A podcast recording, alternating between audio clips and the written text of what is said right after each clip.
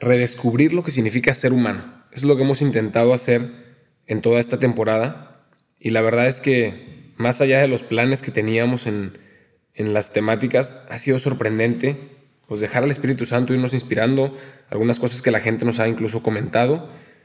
Y mirando hacia atrás podemos ver en esta temporada grandes preguntas que nos hemos hecho, que nos ayudan a, a entender eso que significa ser humano, nuestros sueños, nuestros miedos, nuestros anhelos, nuestros fracasos, nuestra identidad, esa gran pregunta, ¿quién soy yo? ¿Quién eres tú? La hacíamos al inicio.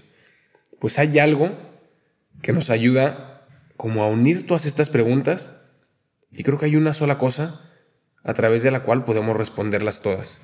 Y esto es el amor. ¿Piensas que ser cristiano significa dejar de ser feliz o dejar de disfrutar todas las cosas buenas que te ofrece la vida? La verdad hace poco yo también pensaba lo mismo, pero en esta temporada te lanzo el reto y camino contigo en la búsqueda de otra respuesta. Escucharás testimonios de historias de gente como tú, que ha intentado encontrar esa respuesta y que a través de este camino ha logrado también encontrar su verdadera identidad, el sentido de su vida, su misión, su razón de ser, y de esta manera podrás tú también redescubrir la grandeza de la vida, la grandeza de ser cristiano, la grandeza de ser humano, pues Dios mismo quiso ser humano. Una vez más, feliz martes, feliz martes Dios en experiencias. Hoy tenemos aquí Em, alguien muy especial que para traer todas estas preguntas, casi casi decir que resumir toda esta temporada en un concepto, en una idea, pues teníamos que traer a alguien muy especial. Así que pues no había nadie mejor que el hermano Roberto para lanzarle esta pregunta y decirle, hermano, todo lo que significa redescubrir al ser humano, todas estas preguntas que nos hemos estado haciendo de nuestra identidad, de nuestros sueños, de nuestros anhelos, de nuestras heridas, de nuestros fracasos, de todo lo que significa ser humano, pues preguntarle a usted cómo podemos explicar eso. ¿Qué es lo que nos ayuda como a integrarlo, a responder a esta gran pregunta? Pues gracias, brother. Como, como todos saben, usualmente estoy ahí con la guitarra y entonando un poquito, pero ahora me voy a lanzar nada más a, a la labia, pues al verbo. Y estaba pensando justo ahora que usted estaba mencionando esto, que el, amor es lo más humano que puede haber, ¿no? Y al mismo tiempo es algo que está por encima del ser humano, pero buscamos alcanzarlo todo, en cada momento, ¿no? Y se me venía a la cabeza, no sé por qué, eh, una, una escena de la película de Tarzán de Disney, eh, que es cuando, bueno, Tarzán crece con los simios, sabemos esta leyenda que está basada en una novela inglesa, y por primera vez en su, en su vida, encuentra a otro ser humano, ¿no? Está, es Jane está Clayton y que creo que es el papá de Jane o algo así, ¿no? Y ellos le empiezan a enseñar fotos a Tarzán de todo lo que el ser humano es y ha hecho. Y ve con el momento de, no sé, cuando crean el avión, cuando crean la rueda, el motor y demás. Y Tarzán se queda como diciendo, o sea, todo esto es maravilloso. ¿A poco yo soy eso? El ser humano es todo esto. Y la última escena de todas las que Jane le termina de enseñar a, a Tarzán es un hombre que está arrodillado proponiéndole matrimonio a, su novia para pedirle la mano y que sea su esposa. Y en ese momento, como que se congela la escena y Tarzán se queda boquiabierto y dice, ¿y, e-, eso qué es? ¿No? yo quiero eso. Y obviamente la película trata de que él está enamorado de Jane y quiere vivir con Jane y bla, bla, bla, ¿no? Pero bueno, película de Disney. Pero con un trasfondo espiritual tremendo. Hay muchas cosas que nos hacen humano, pero el amor es por excelencia lo que más nos humaniza. Sí. ¿No? Y pensaba yo, brother, nada más, algo que estaba platicando con unos hermanos hace un par de días que tuvimos una cena eh, aparte de la comunidad y meditábamos en algo bien sencillo, pero bien profundo. Un hermano dijo, ¿para qué, para qué existimos? ¿Para qué, para qué nacimos? Y todos venimos con nuestras filosofías y como estamos estudiando humanidades, no, es que Víctor Hugo escribió esto y ya como Leopardi mencionó esto en su poema y bla, bla, bla. Y en eso alguien, humildemente y sabiamente, dijo, brother, para empezar nuestra existencia empezó con un pasivo. Dijo, fuiste creado, fuiste pensado, fuiste amado, fuiste bautizado, fuiste redimido y entonces eres, entonces existes. Luego entonces la esencia de nuestra vida no es tanto un activo, un hacer, un contribuir, sino un pasivo. Recibir algo que ya te ha sido otorgado. Acoger algo que ya es tuyo por, por regalo, por, por providencia. Y más que enfocarte en ganar y hacer cosas, recibir. Y relacionándolo con el amor, esto es lo que me dejó en jaque mate. Y claro, estamos creados ni siquiera para amar, sino para ser amados. O sea, el ser humano, si le quitas a Dios, ¿cuán capaces somos de amar, la verdad? O sea, quítanos todos los medios que tenemos, no la, la confesión, la Eucaristía, dirección espiritual, y lánzanos en una isla nada más sobreviviendo todos. ¿Cuán capaces somos de pensar en nosotros mismos y cuán capaces somos de pensar en el que está al lado de mí? Y un amor ágape, un amor perfecto, de que yo quiero que el otro sea feliz, no importa si eso implica mi muerte, no implica nada, ¿no? O sea, siempre con un propio amor muy sano, pero con un amor al otro muy santo. ¿Cuán capaces somos de amar sin Dios? Y relacionaba todo este tema diciendo, claro, antes que buscar dar, antes que buscar amar, la esencia de mi existencia es recibir amor, ser amado. Y qué curioso que incluso Dios, que Dios Dios es el perfecto ejemplo de esto, ¿no? O sea, Dios es una comunión de personas, Dios es el Padre, el Hijo, el Espíritu Santo y se están amando constantemente. Pero incluso más que amar al otro, yo creo que, o sea, como que se dejan amar por el otro. Y por eso son una perfecta comunión de amor. O sea, ¿cuántas veces en el Evangelio vamos a ver a Jesús que dice, eh, Padre, yo te amo, Padre, yo te doy todo, Padre, yo voy a cumplir la misión por ti? No sé busquen el versículo y, mándenos un mensaje, ¿Y cuántas veces dice, Padre, yo sé que me amas, Padre, yo sé que siempre me escuchas, ¿no? Como dejarle al otro ganar en amor. O sea, incluso Dios, o sea, Él en lugar de querer amar, amar, amar, la perfecta comunión de amor entre la Santísima Trinidad es recibir el amor del otro. Y es Dios. Pensaba también en la devoción al Sagrado Corazón. Dios que es amor, la Biblia lo dice, Dios es amor, y se le aparece a Santa Margarita María Lacoque, que vamos a festejar ahora el 16 de octubre, se le aparece y no le dice, al menos tú deja que te ame, al menos tú eh, recibe mi amor. O sea, Dios mismo se agacha, se le aparece y le dice, tú amame, al menos tú amame. O sea, Dios que es amor se vuelve pasivo. O sea, como diciendo, lo que más llena el corazón es recibir amor.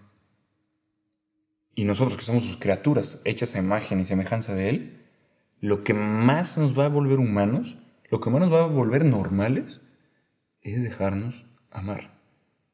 En primer lugar, por Dios. Y saber lo que eso significa, ¿no? Eh, ahora que lo menciona me acordé un momento en el que lo leía sobre San Juan Pablo II, que realmente me hizo dudar. Creo que al grado que uno de los episodios de la primera temporada lo dedicamos a esa pregunta si Dios no necesita? Y usted lo decía ahora, ¿no? Dios nos pide que le amemos. Pero ¿por qué si se supone que no nos necesita? Dios es Dios. Y explicaba San Juan Pablo II que el amor, aunque lo conocemos así como eros, filía y agape, amor de deseo, amor recíproco y el agape como el amor perfecto de entrega incondicional, que incluso Dios para hacer el amor todavía más perfecto que lo expresaba en la Trinidad, es un intercambio de amor, es amar y ser amado. Y en su relación de amor con nosotros, sería falso pensar que Él no nos necesita, porque sería un amor menos perfecto. Imagínese una pareja, un matrimonio en el que el esposo le dice a la esposa, sí, yo te amo y todo esto lo hago para ti y me entrego toda mi vida por ti. Y el momento en el que la esposa va a hacer algo por él, le dice, no, no, no, tú no te, yo no te necesito. Eh, o sea, yo te amo con todo mi corazón, pero, pero no te necesito. No, Terrible. O sea, eso no, eh, enaltece el amor. Y eso es una expresión también del misterio tan grande de que Dios para hacer su relación de amor con nosotros más perfecta, quiso necesitar nuestro amor. Y eso lo hizo a través de Jesús que se hizo hombre. Y con nuestras emociones, con un corazón humano, necesita nuestro amor para hacer esta relación, para poder hacerla más perfecta. Claro, ese famoso darle permiso a Dios de ser Dios, sí. ¿no? El, eh, fue una de las principales luces que me llegó a, inicios de mi noviciado, cuando vivíamos allá en Monterrey empezando el, seminario, que yo le que, como que le quería ganar a Dios en amor. Como, como el ejemplo que acaba de mencionar, ¿no? O sea, el esposo a la esposa le quiere dar todo y cuando está a punto de recibir, le dice, no, no te preocupes, te voy a dar más. No, no te preocupes, te voy a dar más, te voy a dar más, te voy a dar más. Y, tu pareja como diciendo, oye, yo también te quiero querer, ¿no? O sea, permiso. Y en el noviciado me llegó esa luz. Dije, la mejor manera de amar a Dios es dejándome amar por Él. Punto. ¿No? Eh, pensaba yo ahora en un, primo mío que acaba de ser papá, ¿no? Y se casaron hace como dos años más o menos y ya tienen su, primer, eh, su primera bebita. Y y está feliz, obviamente. Hablas con él y está de fiesta, ¿no? Se dicen, no, es que mi bebita y sube fotos a Instagram todo el tiempo. Está fascinado. y bueno, y los abuelos más, ¿no? se, doblega el efecto con los abuelos, se ponen de fiesta. Claro. Y, y yo le preguntaba a mi primo, y oye, perdón, pero, o sea, ¿por qué estás tan feliz con, con tu bebé? Digo, puede sonar obvio, pero ¿por qué? ¿No? Y él me decía, no sé, o sea, es que, o sea, lo vamos, que es mi hijo, no sé. Y le hice una pregunta y claro, y le dije, bueno, o sea, ¿él qué hace o qué te da para que estés feliz? Sí. Y mi primo dijo, no, pues, o sea, a ver, Roberto, o sea, no es tonto, acaba de nacer. O sea, yo la, o sea, la cambio, le tengo que dar de comer, o sea, llora y la atiendo, eh, llora y la atiendo, llora y la atiendo, y lo mismo a las 3 de la mañana llora y la atiendo. O sea, es, es mi bebé, es mi hija, o sea, no, no, me tiene que dar nada, la amo porque es mía. Y yo dije, ah, mira, ah, mira. ojalá pusiéramos más atención a eso, ¿no? O sea, esta relación con Dios, con Dios Padre, que no tenemos que hacer nada para ganarnos su corazón porque somos suyos, o sea, ya el corazón ya es suyo, ¿no? Y nada más hay que dejarnos amar por Dios. Y entonces nuestro deseo de amar es una respuesta a ese amor primero, no un requisito para recibir amor. Y ahora que lo menciona me llamaba la atención, quizás en alguna de las personas que escucha causa algo de polémica por ser de una persona eh, con muchas opiniones, pero yo en toda mi adolescencia era un hater de Justin Bieber. La verdad, lo odiaba. Honestamente, viendo hacia atrás, creo que lo odiaba más porque todas las amigas con las que yo quería salir le ponían más atención a él que a mí. Y por eso es que lo odiaba. Pero eh, lo platicaba con usted hace poco, ¿no? Viendo su conversión, de la cual yo también era bastante escéptico hace algunas semanas, y dándole tiempo a investigar un poco más la experiencia que él contaba de, de su conversión, de su regreso a, a, tener una relación con Jesús, a buscar amarle y hacer el bien a los demás, hubo algo que fue como una expresión externa de esto que usted menciona, ¿no? Y que me lo dejó clarísimo, que a veces en nuestra soberbia, y, y lo platicaba, ¿no? Me veía yo a mí mismo entrando al noviciado y decir, bueno, pues aquí yo he dejado todo y le voy a dar mi vida a Dios, y entonces soy como digno de experimentar su amor, ¿no?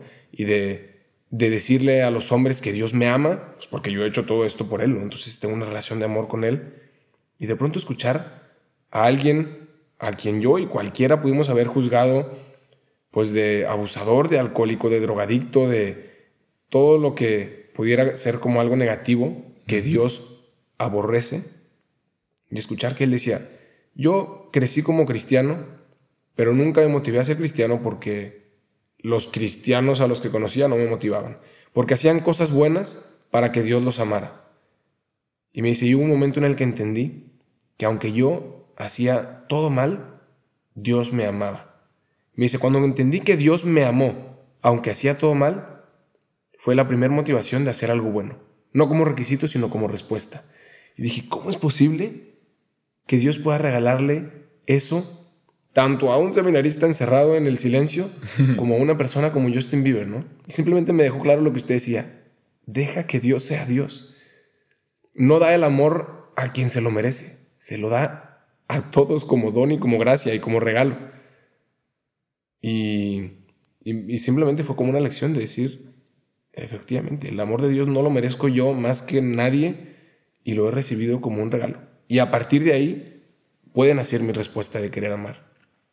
Y vale la pena subrayar, o sea, súper, súper subrayar y haría el 28, ¿sí?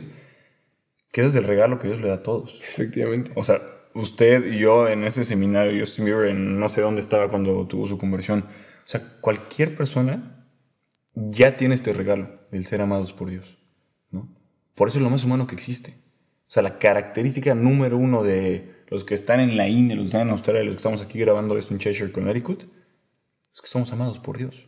O sea, ¿qué, tal si dedicáramos, esta es tarea para todos, empezando conmigo, ¿qué tal si dedicáramos un solo día, ya ni siquiera a amar a Dios, sino levantarte y decir, hoy voy a recibir todo el amor que Dios me quiere dar.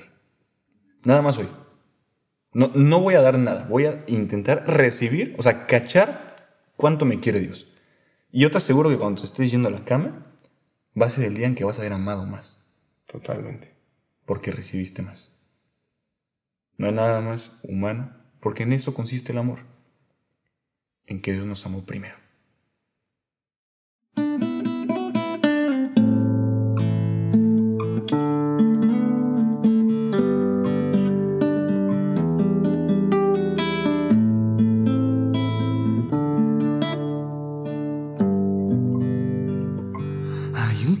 corazón que emana, que palpita en el sagrario.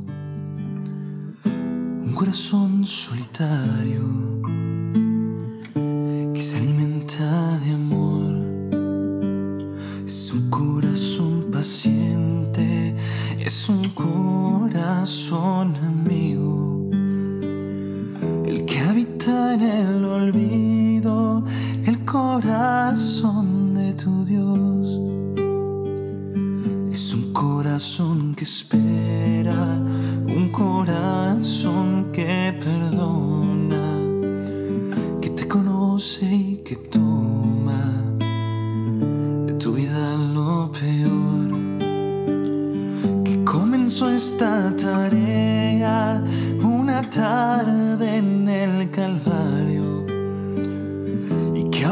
del sagrario, tan solo quiere tu amor.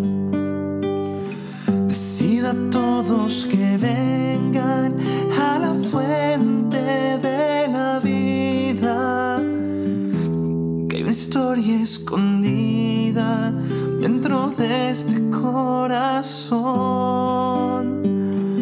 Decirles que hay esperanza, que todo tiene un sentido que Jesucristo está vivo, decirles que existe Dios.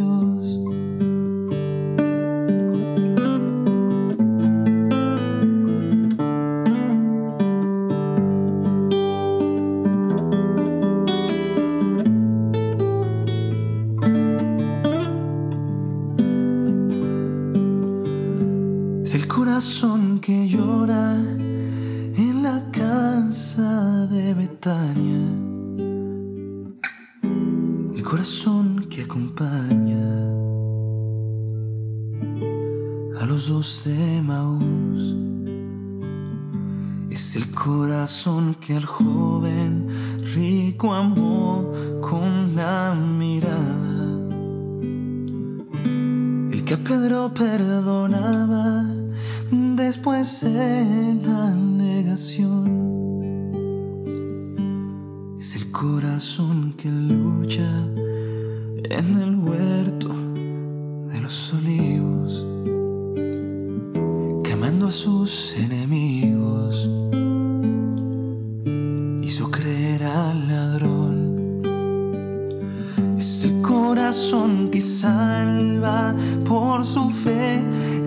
quien se le acerca, que mostró su herida y el apóstol no dudó. Decida todos que vengan a la fuente de la vida, que hay una historia escondida dentro de este corazón. que todo tiene un sentido, que Jesucristo está vivo, decidle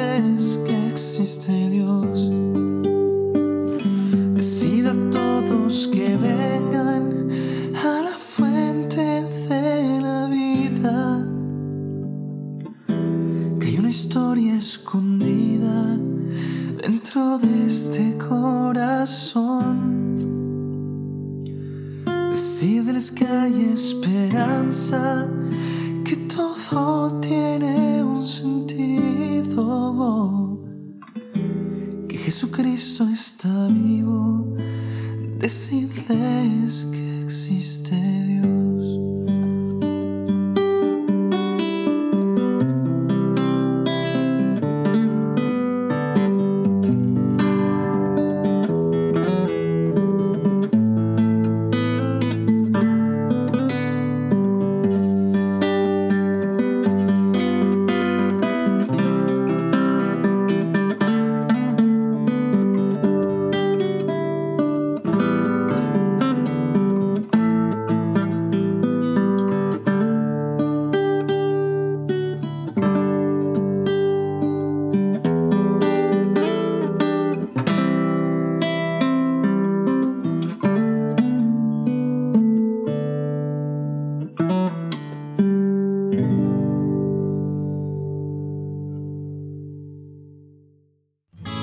Teoría, la verdad.